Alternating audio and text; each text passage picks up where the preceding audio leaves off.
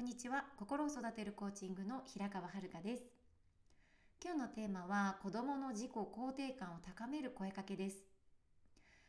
私の娘がですねあの実体験であったんですけれども保育園行きたくないって毎朝そうやって泣きながら言ってくることがあったんですよね。でその本音っていうものを今日は皆さんとシェアさせていただきたいなと思っております。毎朝保育園行きたくないって涙を流している娘があのどうして行きたくなかったのかそういうふうに聞いてみると給食を食べるのが間に合わないからってお友達と比べて自分が遅いことを気にしている様子だったんですよね。こんな風に周りを比べることは大人になった私にも経験があるのでその気持ちがよくわかります。ですが普段の娘の会話から思い返してみると時間内に食べることができた事実も存在していたんですよね。なので間に合わない日もあるかもしれないんだけれども間に合った日もあるよねって前よりもその日が増えてるのママは知ってるよってそれでいいんじゃないかなってそういうふうに伝えていくと娘はピタリと泣き止んでやっぱり保育園行くって言ったんですよね。で娘は自分のできていることを忘れていただけだったんです。これはあのみんなに共通して言えることなんですけれども私たち人は自分のできているポジティブな経験よりも自分のできていないことをネガティブな経験の方を思い出して今の自分を見る習性を持っていますなのでこのようにネガティブな発言だったりとか泣いてしまうこととか過去の記憶ネガティブな記憶を使って記憶を思い出して泣いているのでその子の性格とかではなくてですねみんな同じ習性を持っているんです。なので子供もネガティブな経験から自分を見ることがあったらまずは私たちママはその子の普段できていることっていうのを一緒に思い出していって自己評価を高めてあげることが重要になってきます。できないことに目が向くのは捉え方を変えると向上心のある証拠なんです。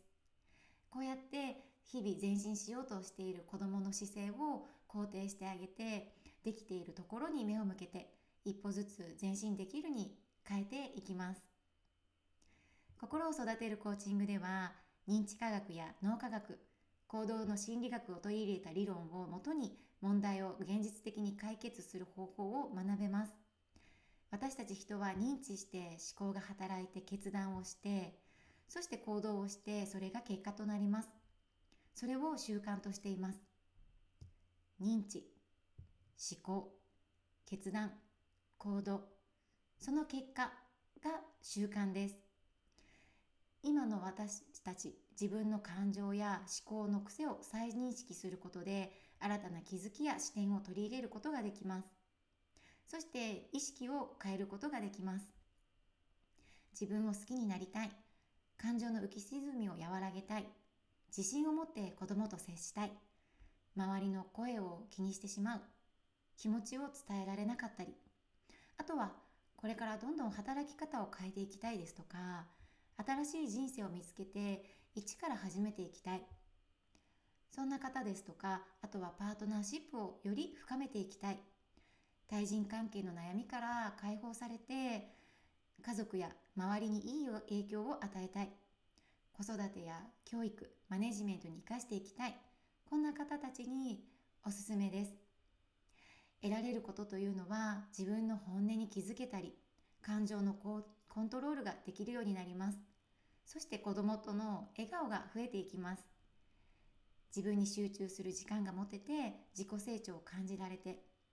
意識を変えることで人間関係が良くなって心から満たされる夢も見つかります。好きなことを見つけて形にできるから信頼の輪を作って自ら広げられて理想の人生を選択できていきます。自分の可能性に気づいて自己信頼深めていって自分自身の自己肯定感を増すことで周りの自己肯定感を高められるようなそんな存在になっていきます。